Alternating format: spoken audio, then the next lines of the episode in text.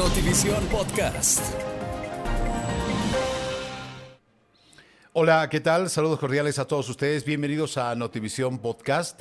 Junto a Luciana Costa y quien les habla César Galindo, vamos a desarrollar, un tema muy importante que está en boga en esta coyuntura, sobre todo en el país. Luciana. El censo es el tema selecto para hoy. César, un placer saludar a toda la gente que nos sigue día a día en Notivisión Podcast. Y vamos justamente a repasar un poco de la historia, cómo ha ido evolucionando el desarrollo de los censos en nuestro país. El primero fue el año En 1835, Luciana, y vamos recapitulando justamente lo sucedido, Bolivia ha tenido hasta el momento 11 censos. Los dos primeros se realizaron durante el gobierno del mariscal Andrés de Santa Cruz en 1831, donde se registró una población de 1.89 personas, 1.089.000 personas aproximadamente, mientras que en 1835 mm, algunos años después, se empadronó a 1.060.000 personas.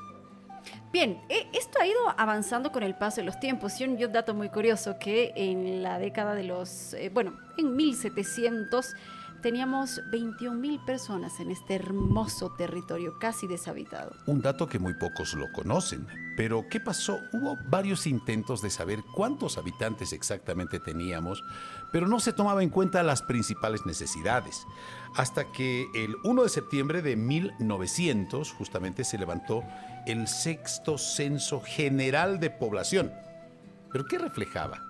Reflejaba la aspiración de realizar un censo general de la República de Bolivia que desde todo punto de vista era indispensable para proceder al recuento de cuántos habitantes teníamos y sus principales necesidades. Claro, los datos se fueron sumando de manera paulatina, César. En primera instancia, claro, un censo hablaba evidentemente y casi de manera exclusiva de la cantidad de habitantes que teníamos por cada región y en el territorio nacional en general, recordando, bueno, que muchos años antes incluso teníamos territorios que pertenecían y otros que después llegaron a pertenecer. Totalmente. Entonces, los datos eh, se fueron eh, acomodando y aumentando en la medida que pasaron los años. Por ejemplo, César, de, de manera muy, muy mm, eh, eh, espontánea, comentarle a la gente que desde 1900 y en ese interín de 1900 a 1950 prácticamente no se desarrollaron censos en el país. Una manera muy extraña no se desarrollaron censos, claro. Y los nuevos datos que salían ya a partir de 1950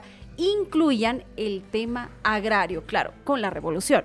Totalmente, totalmente. Entonces eran cálculos políticos más que otras eh, definiciones, pero que se llamaba o que llamaba la atención a saber para los políticos cuántos habitantes teníamos y cuántos podíamos rescatar para que ellos puedan apoyar nuestro frente político. Ese era el pretexto. Pero ya después de la realización, y fíjate tú, eh, es- estamos hablando del año 2008, donde a través del decreto supremo número 29552 del 8 de mayo este año, el 2008, se otorga la facultad al Instituto Nacional de Estadística justamente para que pueda realizar el Censo Nacional de Población y Vivienda. O sea, ¿qué quiere decir esto? Que ya se autoriza eh, estrictamente bajo este decreto supremo la necesidad de realizar el censo cada 10 años. Eso fue el 2008.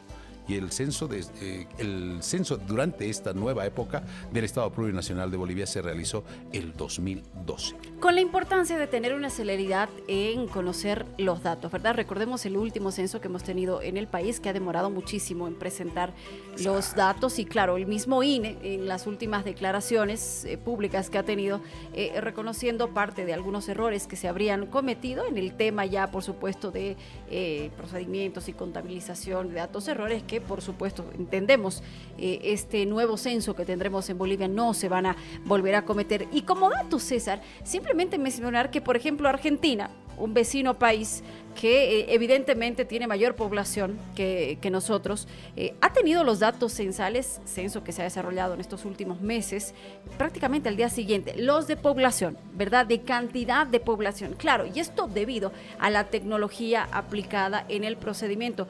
Tecnología que nos imaginamos está al alcance de todos, ¿verdad? Y eh, ya al día siguiente se conocía a casi, casi, casi a, cabalidad la cantidad de población que ha tenido Argentina. Eh, lo que ha sucedido en este último tiempo y lo que está sucediendo en nuestro país es que lamentablemente ni la tecnología ha podido eh, superar aquellas barreras que tienen que ver con algunas, em, algunos órdenes dentro de lo político, ¿no es verdad? El censo se ha convertido en, una, en un cálculo político y es por eso que se dificulta la realización del mismo. Pero de que es una necesidad imperiosa, es una necesidad para que todos los bolivianos sepamos quiénes somos, cuántos somos, en qué calidad vivimos. ¿Cómo estamos? ¿Cómo estamos? Definitivamente. Entonces, eh, apuntamos a que el, desarrollo del Censo Nacional de Población y Vivienda continúe en todos estos procesos. Si te das cuenta, Luciana, desde el siglo XIX hasta la fecha, han habido varios procesos en los que se ha ido modificando y cambiando la necesidad de saber exactamente qué necesitamos y cuántos somos. Bien, hasta aquí nuestro Notivisión Podcast. Estaremos atentos, por supuesto, a lo que vaya sucediendo en el país y como siempre planteándoles día a día diferentes temas. César, un placer. Un placer, Luciana. Muchísimas gracias, amigos. Hasta la próxima en nuestro nuevo podcast, Notivisión.